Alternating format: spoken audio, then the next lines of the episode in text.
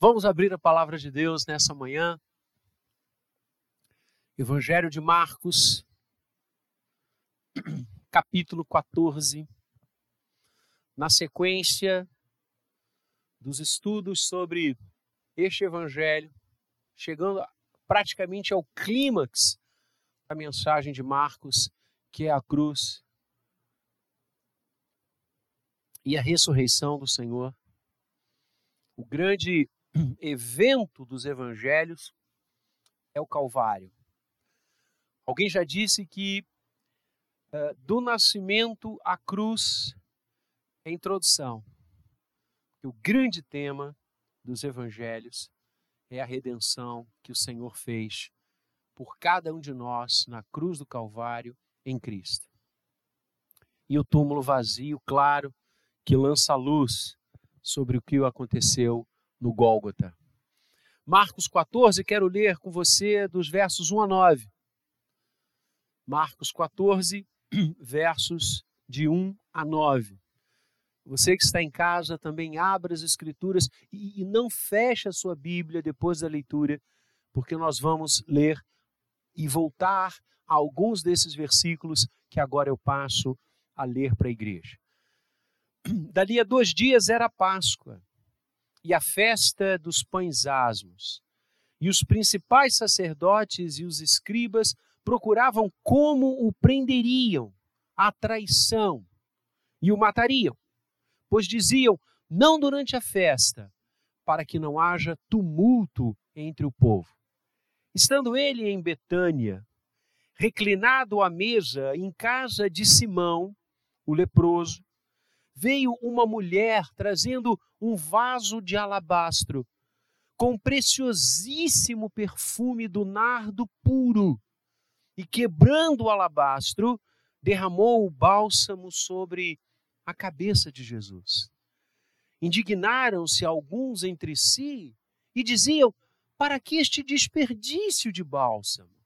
Porque este perfume poderia ser vendido por mais de 300 denários e dar-se aos pobres. E murmuravam contra ela. Mas Jesus disse: Deixai-a. Por que a molestais? Ela praticou boa ação para comigo. Porque os pobres sempre os tendes convosco, e quando quiserdes, podeis fazer-lhes bem. Mas a mim nem sempre me tendes. Ela fez o que pôde. Antecipou-se a ungir-me para a sepultura. Em verdade vos digo: onde for pregado em todo o mundo o evangelho, será também contado o que ela fez para a memória sua. Vamos orar? Feche os seus olhos aqui no templo, meu irmão, minha irmã, em casa, você que está com a gente. Vamos falar com Deus, Senhor da palavra. Pai Santo, lemos o texto das tuas Escrituras, lemos o texto do teu livro e só ousamos fazê-lo porque tua graça nos alcançou em Cristo, nos possibilitando um novo e vivo caminho diante do Senhor. Pai, fala ao nosso coração. Toma essa palavra e lança como boa semente que ela é no terreno dos nossos corações e que ela frutifique a 30, a 60 e a 100 por um. Desperta-nos para viver o que tu queres. Leva-nos a agir segundo a tua vontade. Fala, Deus, meu Senhor. Toca-nos com as brasas vivas do teu altar. Fala, Deus, meu Senhor. Em nome e para a glória de Jesus. Amém. Estamos, como eu dizia, às vésperas da crucificação. Daqui a pouquinho, no Evangelho de Marcos, que estamos estudando sequencialmente desde o primeiro versículo, daqui a pouquinho nós vamos ler e ouvir e meditar sobre a traição, a prisão, o supliciamento imposto a Jesus a sua ida ao Calvário, a sua entrega por cada um de nós e a sua ressurreição. Clímax da narrativa, não apenas de Marcos, mas de todos os evangelhos. Na verdade, clímax da nossa vida. Porque no Calvário acontece o plano redentivo de Deus de uma vez para sempre. E agora, crendo que Jesus é o Senhor, e no coração, tendo a inabalável certeza que Ele ressuscitou, somos salvos, eternamente salvos pela graça dele. Esse momento está chegando. E o texto que nós acabamos de ler, que inicia, inaugura o capítulo 14, traz duas imagens bem distintas. A primeira imagem, aquela que é retratada nos dois primeiros versículos do capítulo, você tem as principais autoridades é, eclesiásticas, as principais autoridades do templo, as principais autoridades religiosas de Israel conspirando contra Jesus, urdindo na calada da noite, com as portas e janelas fechadas, como lhe tirar a vida. De que forma poderiam matá-lo, prendê-lo, para dar fim àquele que expulsara os vendilhões do templo, para dar fim àquele que, com sua mensagem impactante, modificava corações, vidas, aquele que era aclamado como Messias, o filho de Davi. Como dar fim a Jesus? E este é um cenário. Aquelas pessoas, aquelas autoridades, os principais sacerdotes e os escribas, com tanta coisa para se importar, com tantas necessidades espirituais de Israel, e eles eram aqueles que velavam sobre a aplicação da lei, sobre a aplicação da palavra do Senhor e o seu ensino ao coração do povo, mas não era essa a finalidade daquele encontro, mas sim como tirar a vida de Jesus. E o segundo quadro é tecido a partir do verso 3. Enquanto as autoridades religiosas de Israel, como disse, urdiam em como tirar a sua vida. Jesus estava em Betânia, uma vila, uma região, um local muito próximo de Jerusalém. E o Senhor já estivera em Betânia algumas vezes. Betânia era lar da família de Lázaro, Marta e Maria, amigos de Jesus. Jesus está em Betânia, na casa de um homem chamado Simão. Então vemos que naquela pequena cidade, outras famílias igualmente amavam ao Senhor Jesus, não apenas a família de Lázaro. Jesus estava num jantar na casa de Simão, cognominado o leproso.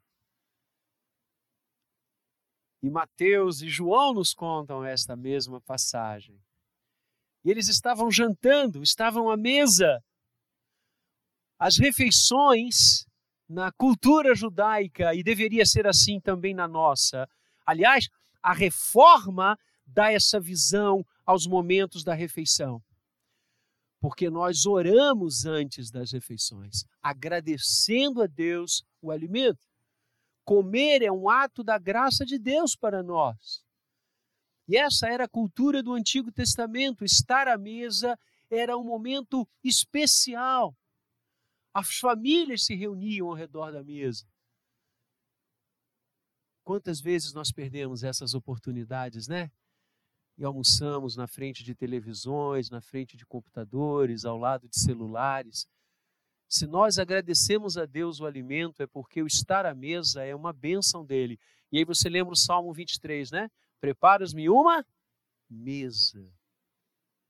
Jesus estava à mesa, jantando, confraternizando-se, celebrando com aqueles amigos ali e irrompe no recinto que o Senhor estava uma mulher. Marcos não lhe nomeia, João nomeia. A narrativa joanina, João 12, João nos diz que era Maria, irmã de Lázaro e de Marta. Maria entra no recinto portando um vaso de alabastro. Quebra o vaso e derrama sobre Jesus, nós lemos, um perfume riquíssimo, enebriante, puro nardo. Marcos faz questão de dizer do conteúdo daquele vaso. O nardo, caríssimo. Marcos também fala do seu valor monetário, muito caro. Preencheria os dias e muitos dias de muitos trabalhadores ao longo de um ano. E Maria unge a Jesus. Interessante, irmãos, que Maria, irmã de Lázaro e de Marta, ela nos é apresentada três vezes nos evangelhos. A primeira, aquela posição de aprendizado. Lembra? Quando Jesus em Betânia está na casa de Lázaro e Maria se queda aos seus pés para aprender.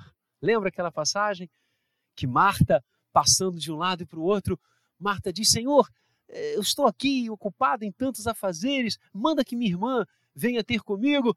E Jesus diz: Marta, Marta, tu corres de um lado para o outro, uma coisa só é importante. Maria escolheu a melhor parte. Maria está aprendendo. A segunda passagem que Maria nos aparece é a passagem da própria morte de Lázaro. João 11, quando uh, Jesus está indo para Betânia, sabedor que o seu amigo havia falecido, e Marta lhe sai ao encontro, ainda na estrada, Maria fica em casa, e quando Marta chega, ela anuncia a sua irmã: O Senhor está aqui.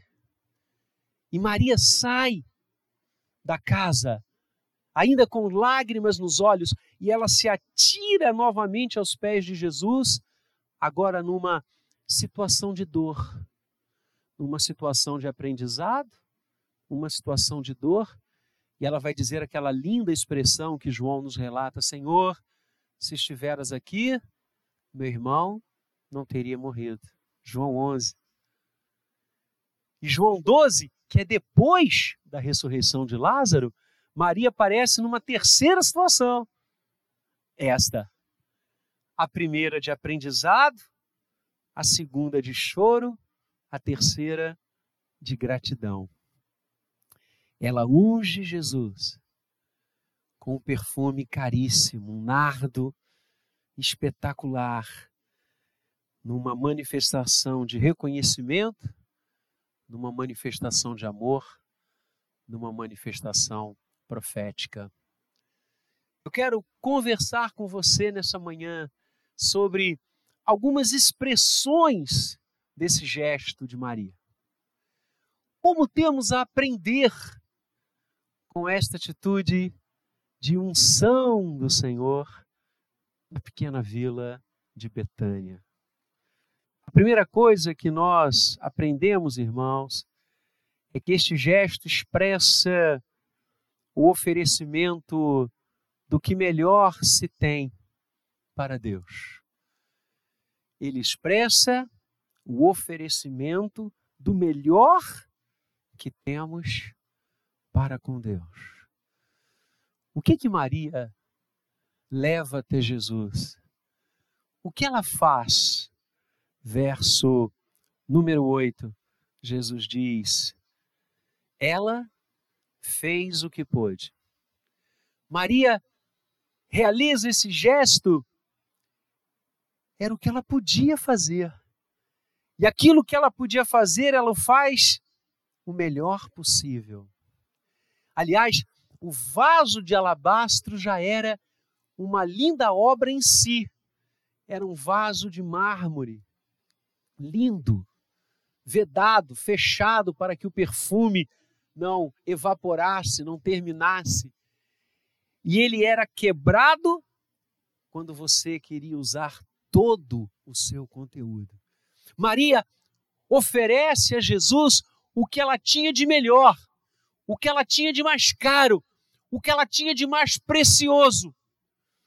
Maria nos ensina que nós não devemos dar ao nosso Deus as sobras, não devemos dar ao nosso Deus os restos.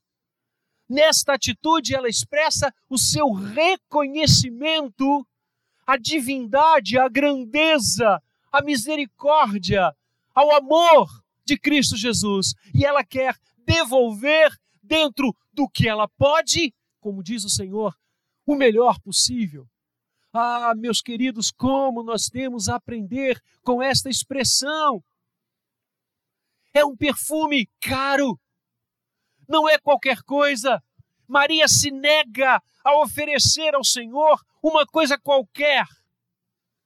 E aqui ela está coadunada com o ensino das Escrituras. Vamos pensar em todo o sistema sacrificial do Antigo Testamento. Duas grandes coisas, se não mais, todo esse sistema nos ensina. Primeiro, é que era um tipo, como Paulo escreve aos Coríntios, dizendo, um tipo que alertava e apontava para Cristo. Porque qual era a ideia? Você trazia um animal, oferecia aos sacerdotes, e estes animais eram sacrificados para que você fosse perdoado, tipo do Cordeiro de Deus que tira o pecado do mundo. E qual é a segunda grande coisa que o sistema sacrificial em Israel nos ensina? É que o melhor é para Deus. Porque você não podia levar, nem eu, se naquela, naquela época vivêssemos e estivéssemos ali, animais doentes, animais com ossos quebrados, tinham que ser oferecidos animais belos. Por quê? Porque temos de oferecer o melhor a Deus. E ainda que fosse o mais simples, que era a oferta dos mais pobres, pombas, tinham de ser perfeitos.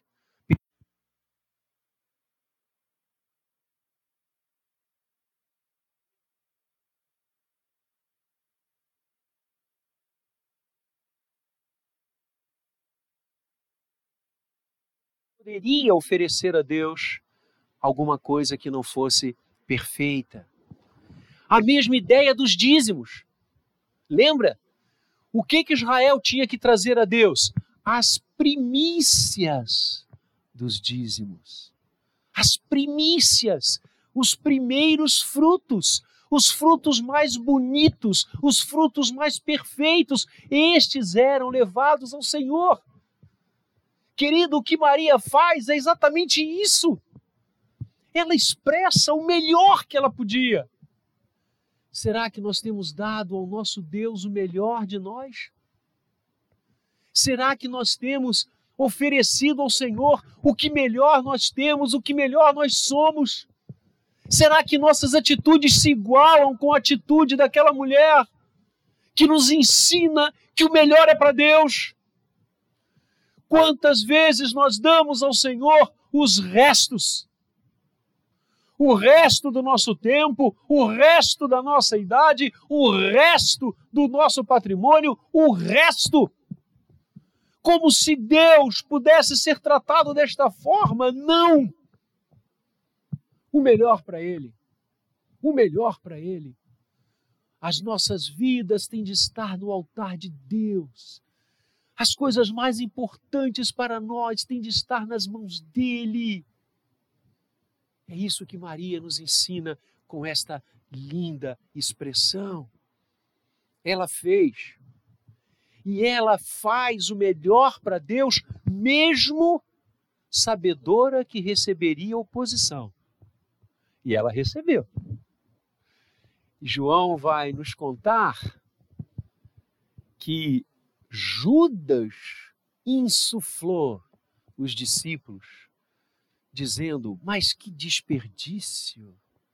Esse perfume poderia ser vendido por mais de 300 denários e distribuído aos pobres.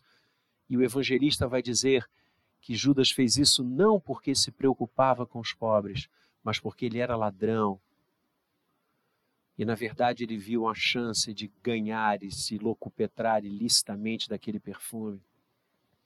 Não era o interesse com o outro, mas o interesse com seu bolso. Oposição. Marcos é muito claro ao narrar. Murmuravam contra ela. As pessoas daquele recinto se indignaram contra ela, murmuravam contra ela, a atacavam, a ponto de Jesus dizer: Deixe-a, porque vocês a estão molestando. Mesmo sabedora que enfrentaria críticas, mesmo sabedora que pessoas iriam molestá-la, iriam murmurar contra ela, Maria fez e fez o que tinha que fazer de melhor. Não tenha dúvidas que quando eu e você queremos oferecer a Deus o melhor, nós também enfrentamos oposições. E como enfrentamos? Lembra de Bartimeu? Assentado à beira do caminho que ligava Jericó a Jerusalém, quando ele começa a clamar por Jesus, quando ele também começa a expressar o que ele tinha de mais precioso, que era a sua vida, para Jesus, chamando e reconhecendo quem Jesus era, filho de Davi, tem misericórdia de mim, filho de Davi, é um texto messiânico. Bartimeu estava professando a sua fé ali, que Cristo era o Messias. O que acontece? As pessoas o ajudam, as pessoas o tomam pela mão, ele era cego, e dizem: Vamos lá, nós vamos levar você até Jesus. Não! As pessoas o repreendem, como repreenderam Maria aqui, as pessoas o repreendem para que ele se calasse como quer dizer, quem é você para importunar o Senhor? Tenha certeza que quando nós queremos oferecer o nosso melhor para Deus, nós vamos encontrar resistências, como Maria encontrou, nós vamos encontrar murmuração, como Maria encontrou, nós vamos encontrar pessoas que irão nos molestar, como Maria enfrentou, mas nós não podemos desistir, como ela não desistiu ela ofereceu o melhor para Deus. Aprendamos com isso. A segunda coisa que o texto nos ensina é que essa expressão de Maria em ungir o Senhor fala da vontade de agradar somente a Deus. Ela tinha um alvo, ela tinha uma pessoa definida onde ela iria investir aquele perfume caríssimo, que ela certamente guardara por algum tempo.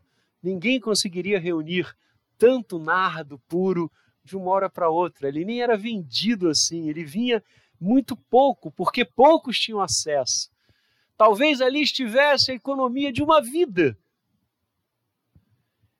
Mas ela tinha a pessoa certa Jesus destaca isso no verso 6, quando ele diz: Ela praticou boa ação para comigo. O desejo daquela mulher era agradar a Deus. E Jesus reconhece, dizendo: Ela fez boa ação para comigo. Ela fez para agradar a Jesus. A quem nós estamos agradando na nossa vida, queridos? Temos agradado a Deus com o nosso viver? Temos agradado a Deus com as nossas falas? Temos agradado a Deus com o nosso comportamento?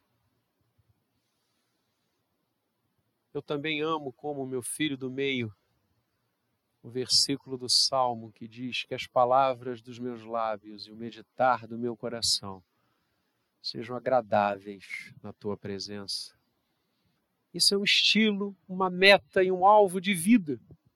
Viver para agradar a Deus. O que essa mulher faz é exatamente isso, esse gesto de ungir a Jesus expressa a sua querência, o seu objetivo de agradar a Deus, ela faz para exaltá-lo. É um gesto de amor. O primeiro gesto de reconhecimento fez o melhor para ele.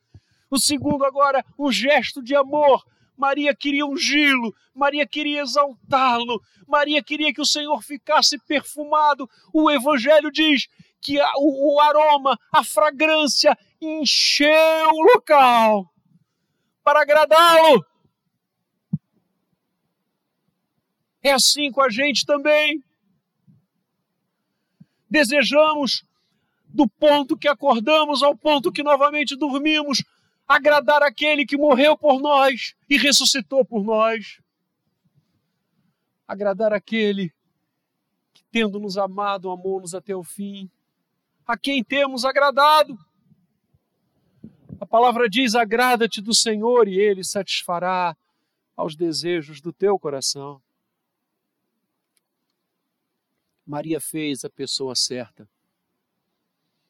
Você e eu devemos agradar a pessoa certa. É interessante que muitas vezes nós queremos agradar aos nossos chefes, ao patrão, agradar aquele que manda, aquele que decide, e agradar a Deus. Como Deus se agrada da nossa vida quando praticamos aquilo que Ele quer. Romanos 12, não vos conformeis com este século, mas transformai-vos pela renovação da vossa mente, para que experimenteis a boa, a perfeita e a maravilhosa, a bendita vontade de Deus. Agradamos a Deus quando a nossa vida está em consonância com o que Ele quer quando a vontade dele passa a ser a nossa. Como Paulo escreve aos Gálatas, dizendo: Logo já não sou eu quem vive, é Cristo que vive em mim. E esse viver que agora tenho, vivo pela fé no Filho de Deus, que a mim amou e se entregou na cruz. É isso. A quem estamos agradando. Maria agrada ao Senhor no momento certo.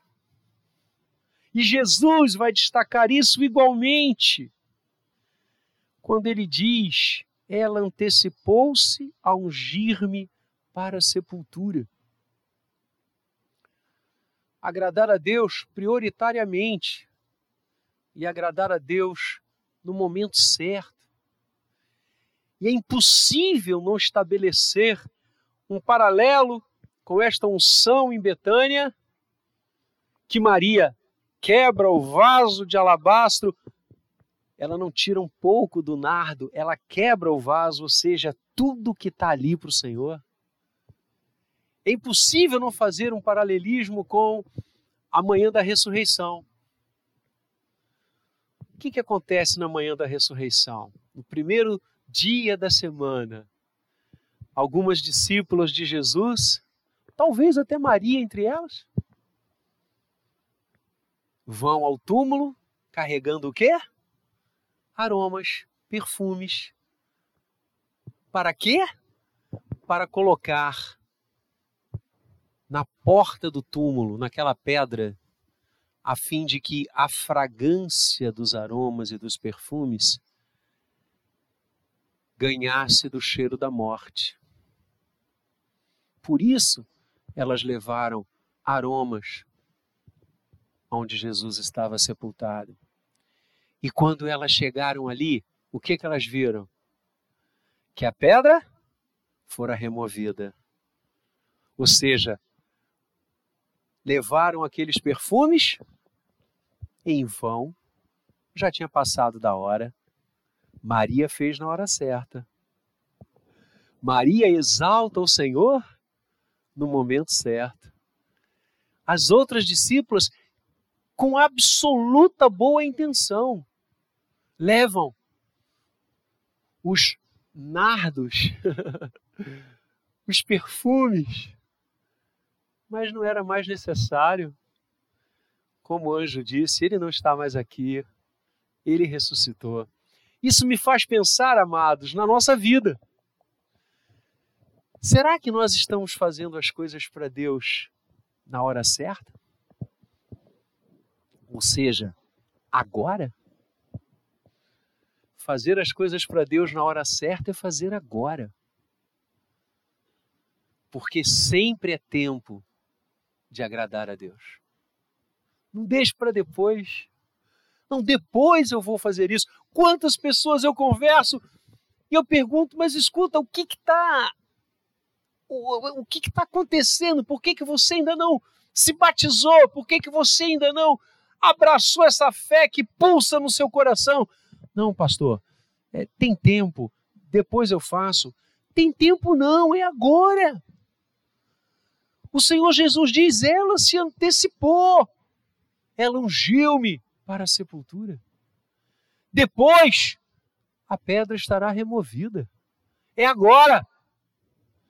E essa reflexão me faz pensar, queridos, em relação à nossa vida com o próximo, porque Deus nos faz sempre servir ao outro. Você já reparou na quantidade de oportunidades que eu e você perdemos de fazer o bem às pessoas? Maria fez na hora certa, ela agradou a Deus na hora certa. E nós? Vamos pensar, por exemplo, em gestos de amor. Vamos expressar os nossos gestos de amor agora, não depois. Eu tenho um amigo querido que passou por uma experiência que misericórdia. Ele e sua mãe tiveram uma rusga, uma discussão e pararam de se falar. E ele dizia a mim: Eu amo minha mãe, mas eu estou magoado, eu estou ferido. E eu disse a ele algumas vezes: Quebra isso. Agora é a hora de você dizer a ela do seu amor do seu carinho, deixa isso para lá. Isso é nada. E um belo dia ele me procurou, sentou-se na minha frente, chorou e disse: Vladimir, minha mãe morreu.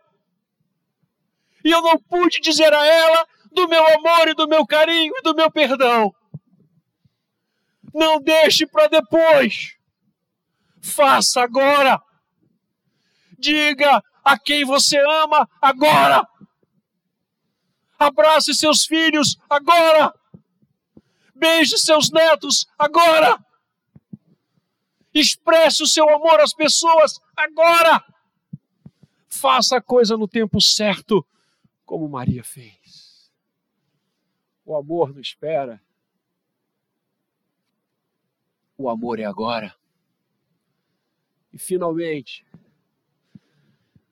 corolário desses gestos e dessas expressões, Maria nos ensina nessa unção. E ela traz uma expressão profética que se projeta na eternidade. Verso 9. Jesus diz: Em verdade vos digo, onde for pregado em todo o mundo o Evangelho, será também contado o que ela fez para a memória sua. Talvez aqueles que estavam ali reclamando que era um desperdício, e Jesus mostra que ele é a coisa mais importante. Certamente no coração daqueles que estavam à mesa e que se deixaram enveredar pela murmuração vazia, pecaminosa, coloca Deus em segundo, terceiro, quarto ou quinto plano, eles poderiam achar que aquele ato se esgotaria naquele momento, que aquele ato terminaria quando a maravilhosa fragrância daquele perfume, daquele nardo puro se esvaísse. Mas Jesus diz: não. O que ela fez tem consequências eternas porque ela se antecipou em ungir-me para a sepultura. Eu morrerei na cruz, eu ressuscitarei para a redenção do homem. E esse evangelho vai ser pregado em todo lugar. E esse fato vai ser contado. E a gente está contando aqui pelo menos há dois mil e poucos anos dele. Percebe? O que eu e você fazemos para a sociedade, para as pessoas, Os nossos gestos do dia a dia parecem que se esgotam em si, mas não. Eles têm consequências eternas. E eu quero desafiar você a realizar um gesto que acontece aqui e que terá consequência eterna maravilhosa. Abrir a sua vida para Jesus. Crer nele de todo o coração. Crer naquele que foi ungido. Naquele que foi à cruz dali a poucas horas desse jantar, desta ceia. E ressuscitou por mim e por você. Esse é o maior gesto profético com expressão eterna que eu e você podemos realizar. Todas as outras coisas vão influenciar pessoas de alguma maneira. Esta, de você crer em Jesus, de você abrir a sua vida para o Senhor, de você dizer: Eu creio, eu quero, eu me coloco em tuas mãos, eu quero seguir-te, eu quero caminhar contigo, eu quero ser contado entre os teus. Este gesto repercutirá aqui e na eternidade. Este gesto de você ouvir a voz de Deus, de você abrir o coração, escancarar a sua alma para o Senhor, de levantar-se como fez Bartimeu de um salto, ir ao seu encontro, de fazer como Maria, entregando a sua vida profeticamente nas mãos dele. Esse gesto acompanhará você por toda a eternidade. E quando aquele momento chegar, que você e eu fecharemos os nossos olhos para esta realidade e os abriremos imediatamente na presença do Senhor, nós ouviremos dele: servo, serva fiel, venha, colocarei você no muito, porque fostes fiel no pouco. Você e eu ouviremos: Vinde, benditos de meu Pai. Você e eu ouviremos: Hoje estarás comigo no paraíso. Você e eu estaremos para sempre com o Senhor. E ali não mais haverá choro, porque o próprio Deus enxugará as nossas lágrimas. Ali não precisaremos mais do sol que lindamente nos ilumina hoje, porque o Senhor brilhará sobre nós. E esse momento você o define agora, ao crer nele, ao quebrar-se como vaso de alabastro e deixar-se derramar perante o Senhor, como nardo puro que você é, feito por ele reconstruído por Ele e reconquistado por Ele. É hora de entregar a nossa vida a Deus. É hora de reconhecer, como Maria, que a cruz estava chegando. É hora de você olhar para o Calvário e dizer: Eu creio, Senhor. É hora de sermos levados ao túmulo vazio e vermos que o nosso Redentor vive e reina para todo sempre. É hora de sonharmos com a expectativa da sua volta.